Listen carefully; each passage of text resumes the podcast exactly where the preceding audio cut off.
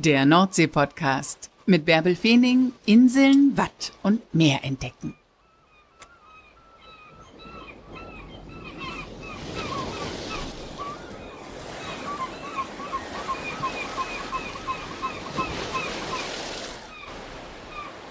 Moin und herzlich willkommen zur 138. Folge des Nordsee-Podcasts.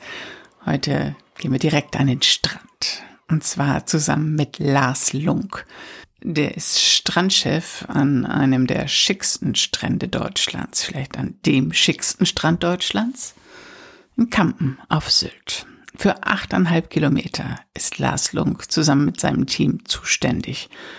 Und mit den Reichen und Schönen erlebt er so einiges. Promis, die unbedingt einen Strandkorb wollen, obwohl doch alle belegt sind. Junge Leute, die mit dem Tesla an den Strand fahren und sich dann dort festfahren. Und viele andere spannende Geschichten erzählt er. Natürlich ohne Namen zu nennen, aber trotzdem ist das ein spannender Einblick. Ich habe letztes Jahr im Frühjahr für den NDR Nordsee Report mit Lars Lunk gedreht zu den Saisonvorbereitungen und gestern habe ich ihn angeschrieben ob er Zeit hat für eine Podcast-Folge. Und dann haben wir uns für heute Mittwochvormittag zum Podcasten verabredet. Moin Lars, wann warst du denn zuletzt am Meer? Ich war heute Morgen um 10 nach 7 zuletzt am Meer. Und du bist jeden Morgen am Meer und jeden Tag am Meer, ne? Ich versuche das tatsächlich. Also und äh, leider zieht es mich auch in meiner Freizeit nochmal zum Meer. Immer zum selben, immer an die Westküste, immer an die Nordsee. Immer an die Nordsee. Was bedeutet dir das Meer und der Strand? Mal abgesehen von der Arbeit? Ja, das Meer und, und der Strand, das ist eine Form von Freiheit und ja, irgendwo eine Sehnsucht und runterkommen ist das auch. Tatsächlich auch. Also du, du ja. siehst dann nicht das, was noch alles zu tun ist. Also du bist Strandchef auf Sylt in Kampen. Unser Bereich fängt ähm, noch nördlich von der Bunde 16 an. Da ist ähm, sozusagen das Hamburger Kinderheim oder das war da und, und ähm, wir gucken auch noch ein bisschen noch ein Stückchen weiter bis Richtung Kasseler Lager. Ja, da gucken wir aber nur, dass der Strand in Ordnung ist und dass äh, da keine großen Müllrückstände sind. Und dann geht das bis äh, am Roten Cliff vorbei, bis in Norden von Wenningstedt. Nun ging ja gerade viele, viele bunte Bilder durchs Netz, weil in dieser Woche Polarlichter zu sehen waren im Norden. Ja. Wie war es dann bei dir am Strand auf Sylt? Hast du welche gesehen oder gibt es Fotos von eurem Strand? Also tatsächlich im Netz kursieren diverse Fotos auch von Sylt, ne, von den Polarlichtern. Ähm, wir sind gestern Abend noch mal unterwegs gewesen, haben das aber tatsächlich nicht hingekriegt, mit unserer Kamera mhm. das so einzufangen, dass man das irgendwie sehen kann. Also mit bloßem Auge. Also gestern Abend, ich konnte nichts sehen. Also das schon gigantische Bilder, ne? Habe ich auch gesehen im Netz. Aber ja. mh. nun ist ja der Strand zurzeit noch komplett leer. Kein Strandkorb weit und breit. Na, wir haben, ähm, wir haben ja immer für unsere Gäste ein paar Körbe stehen. Unten im Sand oder auf den? Ja, haben wir auch. Okay. Wir haben an zwei Stellen haben wir immer ein paar Körbe stehen. Und das Einzige, wenn jetzt Sturm kommt, dann müssen wir eben zügig reagieren und die ein bisschen hochstellen oder wegstellen weil es sind immer Leute auf der Insel und die freuen sich einfach, äh, sobald da zwei Sonnenstrahlen sind, sich reinzusetzen, beziehungsweise wenn mal ein Regenschauer kommt, dann schützt es auch vor Regen. Na klar. Oh, das ist ja ein Service. Aber dann ja. habt ihr halt zu tun, wenn Sturm kommt, dann müsst ihr die schnell genau. sichern. Mhm. Ja. Und ansonsten, was hast du als Strandchef jetzt in den letzten Monaten zu tun gehabt? Konntest du es da auch ein bisschen ruhiger angehen lassen und Überstunden abbauen? Also tatsächlich haben wir ja immer wieder Stürme gehabt und ähm, Hochwasserlagen gehabt. Mhm. Das bedeutet, wir müssen hinter den Strand wieder sauber machen. Wir müssen, ähm, ja, manche, manchmal kommen hier auch irgendwelche Schätze zutage. Jetzt haben wir gerade ja, von einem ehemaligen Bunker ein riesengroßes Kabel haben wir aus dem Wasser geborgen. Oh. Und als der letzte Sturm kam, haben wir kurz vorher noch so von einem Podest, Rettungsschimmerpodest zurückgebaut. Und ähm, ja, das ist mehr ja alltägliches Brot, das sauber zu halten oder auch, dass, dass man Fan des Tier vor Ort ist oder so, dass wir da reagieren und ähm, das in Ordnung bringen. Mhm. Aber tatsächlich habe ich jetzt die Chance, immer meine Überstunden ein bisschen runterzufahren. Ne, die aus der Saison war ich, was ich, bei so 180 Überstunden aus dem Sommer und ähm, Jetzt gehe ich halt mal um, um 13 Uhr, um 14 Uhr oder mach mal einen Montag frei oder sowas. Ja, schön. Was wird denn da jetzt im Winter alles angespült? Also fährst du jeden Morgen deine 8,5 Kilometer ab und guckst erstmal, wie ist die Lage und was ist heute Nacht angespült worden? Oder wie sieht dein Arbeitsalltag jetzt aus? Genau. Also tatsächlich entweder ich oder einer unserer Mitarbeiter fährt also täglich an den Strand, damit er, wenn da was nicht so Schönes liegt, da nicht das tagelang liegen bleibt weil einfach immer auch Gäste und äh, Insulaner irgendwo am Strand sind. Und wir wollen nicht, dass da irgendwas, was irgendwie tagelang liegt. Und da ist von der Heizungstherme bis zum Fernseher, letztes Jahr haben wir einen Delfin gehabt. Ähm, ein Delfin? Ja. Wahnsinn. Toten Delfin, ja. Mhm. Ein Hai.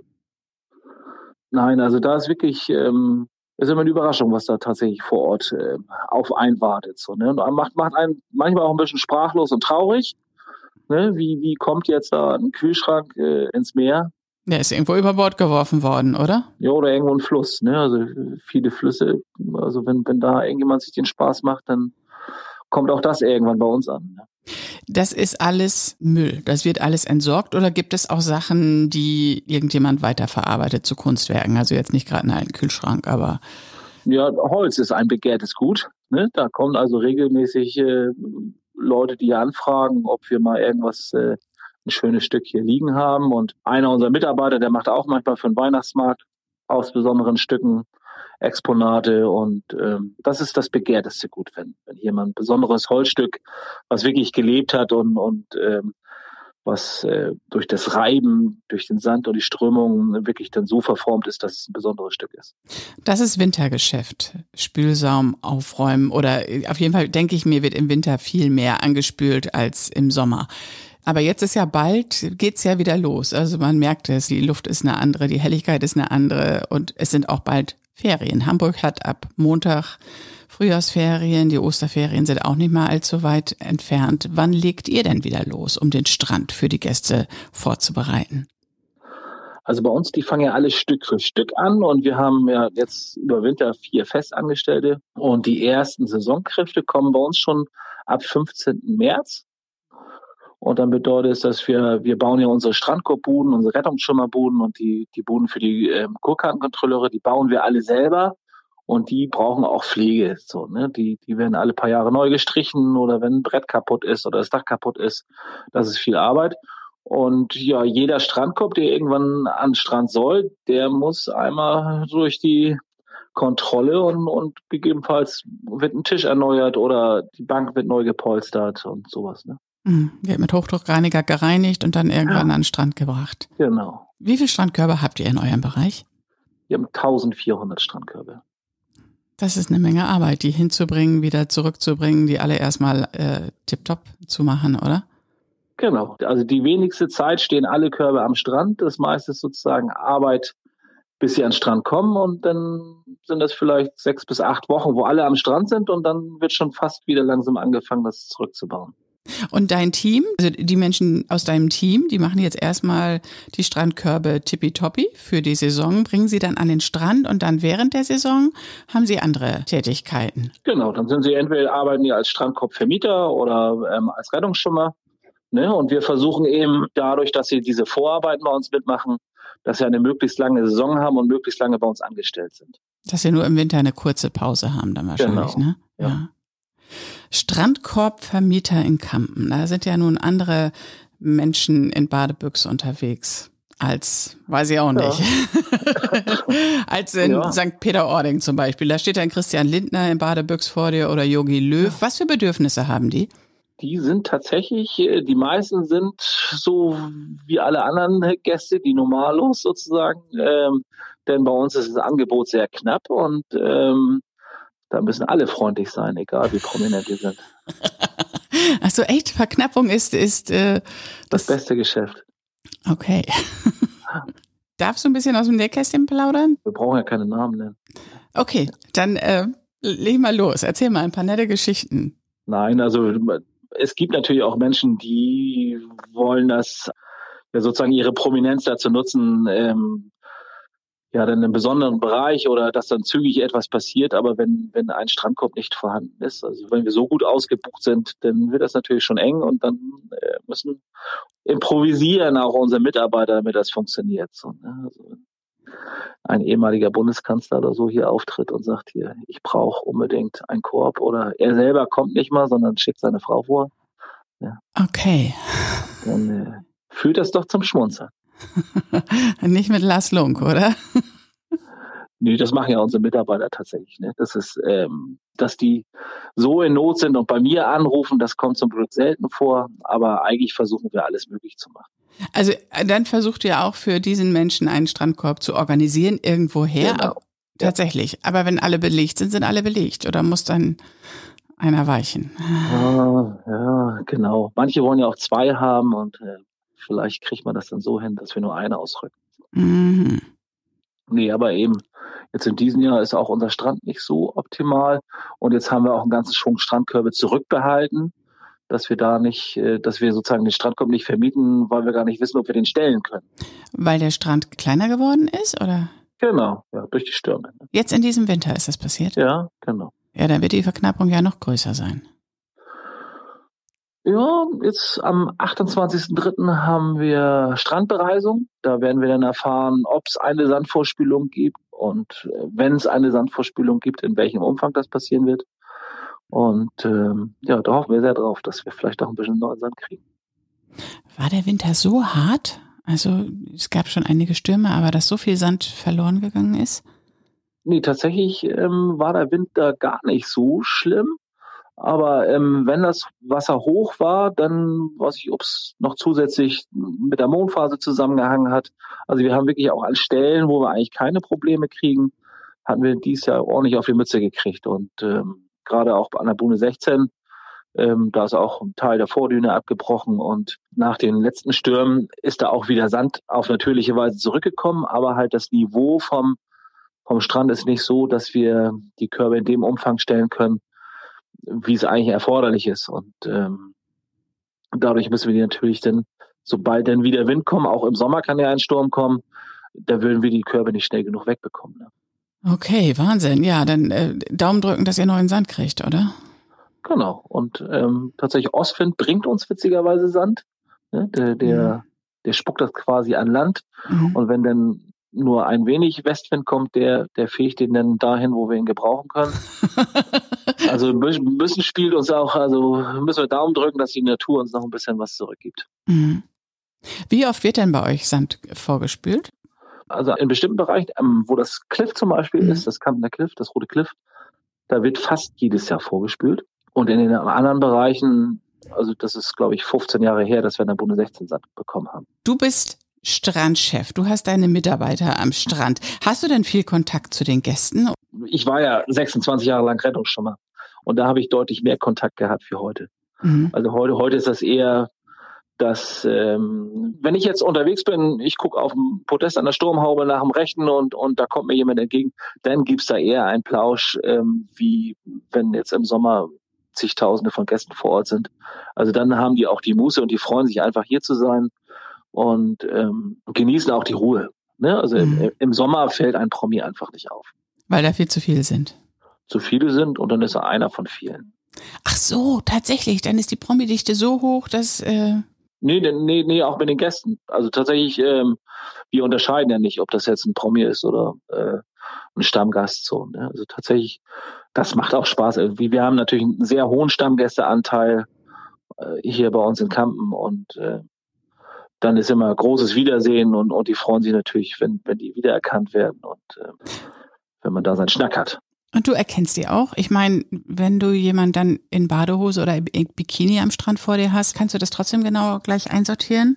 Ja, manchmal brauchen wir noch den zweiten Blick tatsächlich. Also die sehen dann in Zivil doch sozusagen doch ein bisschen anders aus.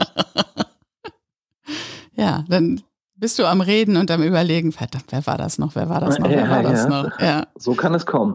Was hast du noch mehr Außergewöhnliches erlebt am Strand? Sylter Strandgeschichten. Darauf bin ich aus, Lars. Nein, tatsächlich hatten wir ähm, letztes Jahr, also es war mit die krasseste Begegnung, ähm, da rief mich nachts um zwölf die Feuerwehr an, ähm, dass ein Tesla am Strand war Und ähm, da habe ich nur gesagt, es ist Gefahr in Verzug. Nein, wäre nicht. Das Wasser ist weit genug weg. Und da habe ich gesagt, ich bin morgen früh da und dann haben wir den Tesla und seine, seine Insassen schön die ganze Nacht am Strand gelassen und ähm, nächsten Tag sind wir hin und, und der hat wirklich einige Meter das geschafft, im Sand zu fahren. Ein Tesla am Strand. Ja, waren ganz junge Leute. Die Party machen wollen. Ja, also angeblich hätte das Navi ähm, die auf den falschen Weg geleitet, aber uh -uh. Die, die waren wirklich schon die anderen Tage am Strand, die wissen ganz genau, was los ist, aber das war irgendeine Wette, die da lief wahrscheinlich, oder? Die wollten wahrscheinlich ihr DJ-Equipment und ähm, ihre Getränke mit nicht zu Fuß runtertragen und ja, haben, haben das Fahrzeug überschätzt. Und der Tesla hatte sich festgefahren dann im Strand? Da ging gar nichts mehr. Ne? Der hat wirklich festgefahren und ähm, wir haben dann, äh, also es muss uns haben es natürlich unterschreiben lassen, nicht, dass wir irgendwas kaputt machen, bevor wir den nächsten Tag mit dem Radlader geborgen haben. Ach du meine Güte, genau. Ihr musstet den Tesla dann berühren und bergen. Genau. Nein, aber wir haben den vorsichtig hochgebracht und, und der hat auch die nächsten Tage noch gelaufen. Äh, den habe ich doch ein paar Mal gesehen. Ja, hat ein paar Kosten verursacht. Stört aber nicht weiter, oder? Ja, die Jammerei war groß, ne, obwohl wir es gar nicht so teuer gemacht haben. Ne, aber ähm, da war auf einmal das Portemonnaie doch ein bisschen klein. Der arme Junge, äh, man müsse doch doch Rücksicht nehmen, dass er noch kein eigenes Geld verdient. Das sagen dann die Eltern dieses Tesla-Fahrers? Da hat die Mutter, die hat die Mutter tatsächlich angerufen. Das gibt's nicht, ne? Ja. Super Sylter Geschichte. Ein Tesla am Strand.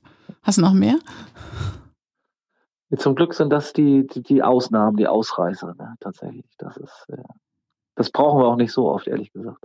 Gibt es in Kampen außergewöhnliche Feiern in Strandkörben? Ist in Kampen irgendetwas anders als an anderen Stränden an der Nordsee?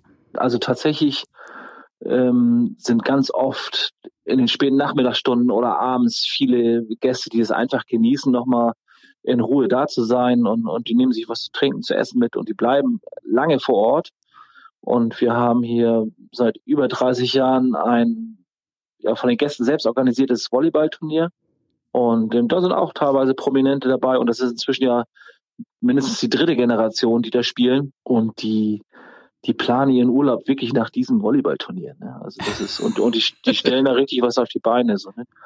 Ähm, dann gibt's vor Ort was zu essen. Die machen eine Party in, immer in anderen Restaurants und werden von den örtlichen äh, Restaurants, Cafés, äh, wird jede Mannschaft, die dann zusammengestellt wird, oder wird ausgelost, die Mannschaft, ähm, die kriegen dann ein Trikot von denen und sowas. Ne? Also die, okay. das ist richtig, äh, ist Wahnsinn, was die ja quasi weitgehend ohne unsere Hilfe auf die Beine stellen. Ne? Also wir unterstützen die ein bisschen logistisch und den Rest machen die alles in Eigenregie. Und das ist während der Sommerferien irgendwann.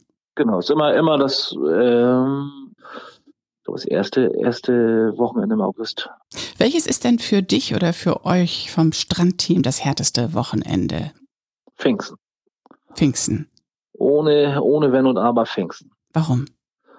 Ja, Pfingsten ist mir so ein bisschen, ja, kann man fast sagen, so ein, der Fluchttag aus Hamburg anscheinend.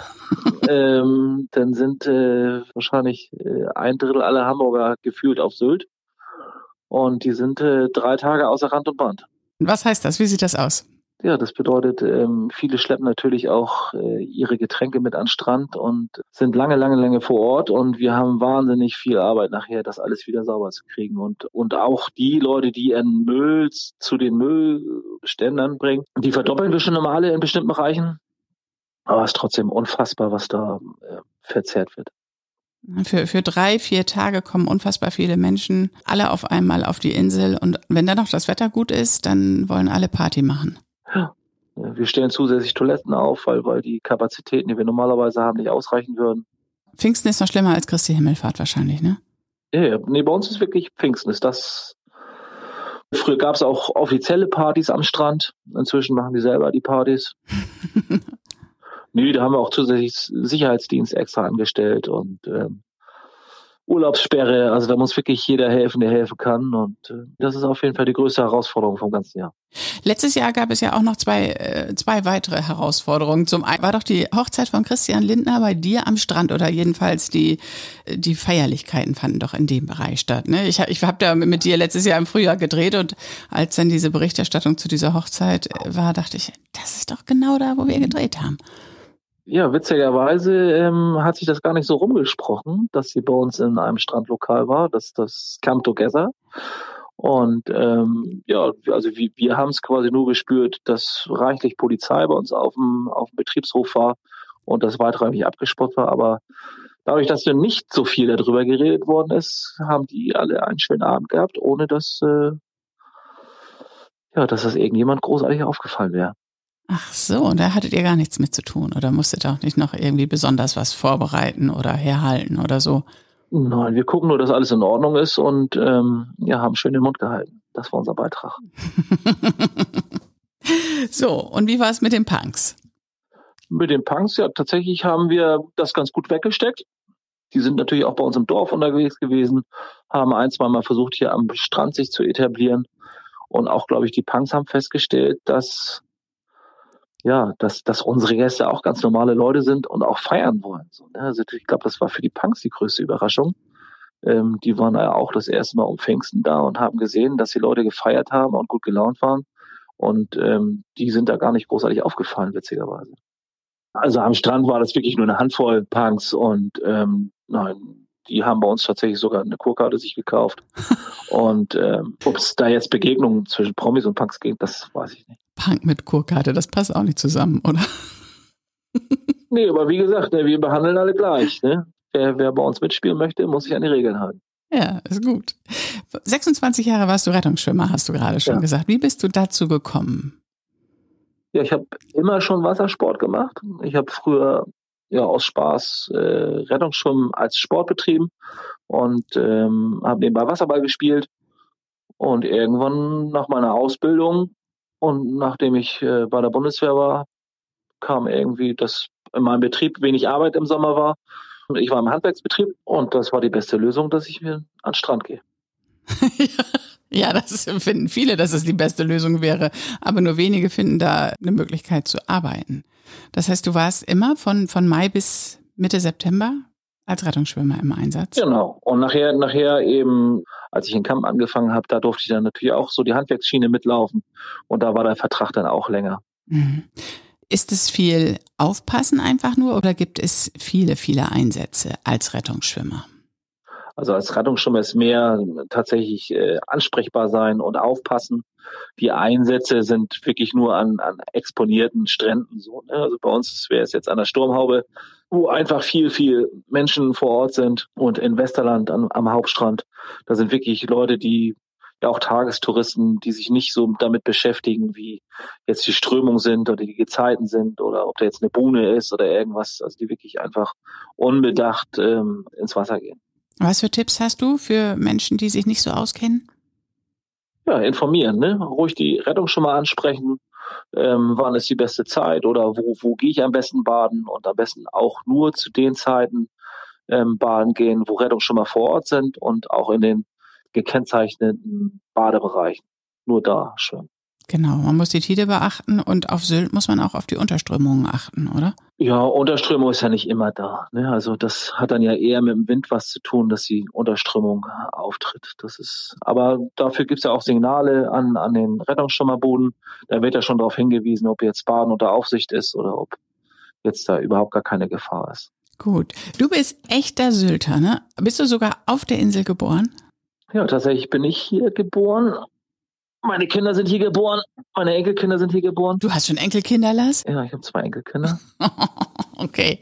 Und witzigerweise ähm, hat jetzt gerade vor kurzem die Archivarin oder ehemalige Archivarin der Gemeinde Sylt, die hat ein Buch geschrieben über Sylter Kapitäne. Und da waren auch, also unter zwei Vorfahren von mir dabei und von dem einen konnte sie in der Familie nachweisen, dass meine Familie seit 1630 hier vor Ort ist. Wow.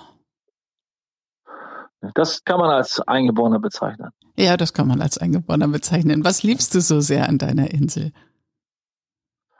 Ja, tatsächlich ist die Insel ja ein bisschen wie ein Dorf, so, ne? Also, dass man, dass man also äh, sein Umfeld kennt und dass man sich auf ähm, die Leute verlassen kann, ne? wenn man irgendwas vorhat oder man möchte was organisieren. Ähm, dann gibt's hier wirklich kurze Dienstwege, um was auf die Beine zu stellen. Zwischen den Syltern oder, also ich meine, es gibt doch nur noch weniger Einheimische. Ihr seid doch eine Minderheit auf der Insel, oder? Ja, aber tatsächlich die, die Leute, die lange hier sind, äh, da gibt's noch allerhand Leute von. Ne? Und Sylt ist natürlich für mich jetzt Familie. Zu meiner Tochter brauche ich drei Minuten zu Fuß, äh, zu meiner Mutter, was ich, zehn Minuten beim Fahrrad. Da hängt man schon recht dicht aufeinander. So, ne? Das ist aber auch Lebensqualität, oder? Das ist Lebensqualität. Ne? Also ich, ich habe auch immer im Bekanntenkreis einige Leute, die die Insel verlassen haben. Und wenn es dann einmal darum geht, äh, Kinder passen oder oder äh, ich habe ein Bein gebrochen oder so, ähm, dann ist die Unterstützung vor Ort natürlich nicht möglich. So, ne? Und mhm. hier ist das noch möglich. Ja, da ist es ein Geben und Nehmen. Ne? Ja. Wo genießt du denn Sylt? Hast du ähm, Geheimplätze, wo du hinfährst? Du hast doch noch das Wohnmobil und, und stellst dich immer irgendwo hin, wo es schön ist, oder? Genau. Ich habe meine Geheimplätze, aber die werden hier auf jeden Fall nicht verraten, damit das weiterhin meine schönen Lieblingsplätze bleiben. Und eben ein, ein Trick ist auf jeden Fall, also ich stehe ja relativ früh auf meistens und ähm, antizyklisch zu reagieren. So, ne? Also tatsächlich, dass man späten Nachmittag an den Strand geht oder frühen Abend. Ne? Und man muss ja nicht zu den Hotspots zum Sonnenuntergang gehen, sondern man kann sich da Alternativen aussuchen. Oder wenn man einfach sagt, weiß man, marschiert man morgens um 6.30 Uhr um die Hörnungsspitze oder um, um, um den Ellenbogen. Das sind einfache Erlebnisse, die kosten kein Geld und sind unfassbar schön. Mhm. Jetzt am Wochenende beginnen ja die Hamburger Frühjahrsferien. Kommen jetzt auch viele auf die Insel? Bedeutet das für dich Arbeit? Für uns ist das Arbeit nur in dem Sinne, dass, dass wir sozusagen unsere Logistik ja alles vorhalten, was wir vorhalten müssen. Ne, das, das fängt bei uns bei den öffentlichen Toiletten an ähm, und, und die Mülleimer müssen stehen. Und diesen Schwung Strandkörbe, der, den die ja umsonst nutzen können im Moment, ähm, den halten wir sowieso vor. Also in dem ist das nicht mehr Arbeit für uns. Ne? Also okay. es, man merkt es nur plötzlich, wow, der Parkplatz ist voll oder ähm, beim Bäcker muss ich kurz anstehen. Also das ist eher im Alltag, dass man merkt, dass mehr Leute da sind, aber ähm, für uns ist die Arbeit gleich. Ist es dann auch wieder schön, wenn jetzt wieder mehr los ist? Wahrscheinlich, ne? Nach dem ruhigen Winter. Ja, also tatsächlich, ähm, dass man weiß, wofür man das macht, ne? Das ist ja auch wichtig und, und irgendwann, also ja, als Strandchef muss ich auch irgendwann mal gucken, irgendwann wollen wir auch Geld verdienen. Ne? Das ist ja ähm, die Leute, die hier arbeiten, die müssen alle bezahlt werden und ähm, jetzt, wir kriegen jetzt dieses Jahr 138 neue Strandkörbe, äh, überall ist eine Preissteigerung drin. Ähm, und da müssen wir gucken, dass, dass auch ein bisschen Geld in die Kasse kommt, damit wir das alles vorhalten können. Zurzeit sind die Strandkörbe kostenlos, kann man die kostenlos benutzen. Ab wann kosten sie wieder und was kostet ein Strandkorb pro Tag? Steht das schon fest wahrscheinlich, ne? Ja, ähm, da haben wir alles so unterschiedliche Preiskategorien. So. Tatsächlich, tatsächlich sind ab Anfang April haben wir immer noch ein paar, die, die so zu nutzen sind, aber dann zu Ostern, da fangen wir an, die Strandkörbe zu vermieten. Mhm. Und in den Nebenbereichen sind wir bei 12 Euro beim Tageskorb und 14 Euro an den Hundestränden. Mhm. Und ähm, ab drei Tagen wird das dann günstiger. Okay, kann man online buchen? Ja, tatsächlich, das ist jetzt das größte Drama. Bei diesem Jahr sind wir online buchbar. Ja. Und ähm, ja, das ist nicht für alle so richtig einfach. Und ähm, wir sind mal gespannt, wie das wird, weil ähm, wir natürlich einige Körbe zurückgehalten haben und das Angebot dadurch recht knapp ist. Und die Leute, die immer noch irgendwie meinten, sie konnten über den Strandkorb für drei Wochen im Juli mal eben einen Korb kriegen. Das wird eine enge Kiste auf jeden Fall. Die gibt es auch, die dann kommen und sagen jetzt mal. Ja. Ne? Okay. Also tatsächlich kommen, kommen die ersten zu Ostern, die, die sprechen ihre Korbwerte an und dann kommt die nächste Rutsche. Die, die Bayern, die haben ja irgendwie so Frühjahrsferien nach Pfingsten. Und ähm, die, die sind dann auch noch, dass sie für sich, wenn sie nachher ähm, August kommen, dass sie dafür dann zu Pfingsten die Körbe schon buchen. Das ist aber auch schon spät, oder? Das ist spät. Ne? Also bei uns sind die, die Hundestrände sind immer als erstes ausgebucht. Und in der Regel sind wir so, ja, jetzt um diese Zeit ähm, sind wir für die Saison schon, schon also in, in den, in den Top-Bereichen sind wir ausgebucht. Ne? Gibt es ja auch immer bestimmte Bedürfnisse? Ja, also manche, manche schreiben einen halben Roman. Ne? Nein. Ich möchte, ich möchte gerne in dem, in dem Abschnitt, in der, in der Reihe, in der Nähe der Dusche, in der Nähe der Bank, weit weg von Familie so und so. Das kann schon passieren. und auch da erfüllst du alle Wünsche? Ja, wir versuchen alles möglich zu machen. Also manchmal ist das nicht möglich, aber es gibt auch Leute, die ja, die meinen, ich habe immer da und da gesessen und dann kommen sie plötzlich an den Strand. Tja, also hier hat jemand also wirklich einen Fehler gemacht. Das kann nicht sein. Also hier habe ich ja noch nie gesessen. Lassen sich doch mal auf was Neues ein. Ja, das ist äh, nicht so einfach. Ne? Und ein Ding ist natürlich auch, dass ähm, manche Leute haben früher einen Hund gehabt und haben immer am Hundestrand gesessen. Und jetzt haben sie halt keinen Hund mehr, aber haben ihre ganzen Freunde in dem Umfeld und wollen natürlich trotzdem noch einen Hundestrand, obwohl sie keinen Hund haben. Ach du meine Güte. Und machen das Angebot so zusätzlich knapp für die Leute, die ja nicht woanders hingehen können an den Strand. Mhm, die zahlen dann auch trotzdem die teureren Hundestrandkörbe, obwohl sie gar keinen Hund haben. Und das kann man auch. Man kann die auch, auch Hundestrandkörbe ohne Hund buchen. Das kann man doch. Aber auch da haben wir Gäste, die haben schon vorgeschlagen, man müsste doch einen Nachweis erbringen, ob die Gäste wirklich einen Hund haben. Dann müsst ihr noch einen Hundekontrolleur haben. Wir haben einen Ranger. Also tatsächlich, weil wir zwischendurch, ähm, ja, sobald der, der allgemeine Gast, der im Urlaub ist, alle Regeln von zu Hause vergisst, ähm, haben wir schon die letzten Jahre immer einen Ranger, der, der quasi an die Leinpflicht erinnert und äh, dass die Hunde bitte auf den Wegen bleiben und Hinterlassenschaften bitte eingesammelt werden. Und äh, das hat sich auf jeden Fall bewährt. Der geht dann da am Strand spazieren und weist hierauf hin und darauf hin. Genau, auch durch die Dünen. Wahnsinn. Sind, sind die Menschen so schlimm? Also sobald sie dann da im Urlaub sind?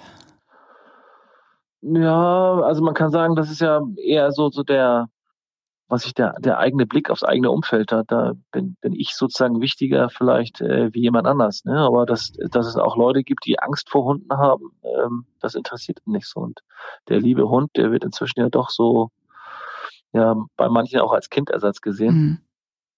Und ähm, die freuen sich natürlich, aber dass so ein Tag in der Sonne und auch Stress bedeuten kann für einen Hund und dass, dass nicht jeder dem Hund damit einen Gefallen tut, dass er ständig damit geschleppt wird. Und das sehen auch viele nicht, ne? ne? Also viele schmeißen äh, ja den ganzen Tag mit dem Ball und Stöckchen äh, am Strand, aber dass da mit jedem Mal apportieren der Hund da, ich weiß nicht noch, doch eine Schwung Sand mit aufnimmt und oder mal Salzwasser trinkt, äh, das bekommt nicht jeden Hund so richtig gut. Hei, hei, hei, hei, da ist ja ganz schön was los bei dir am Strand. Ja.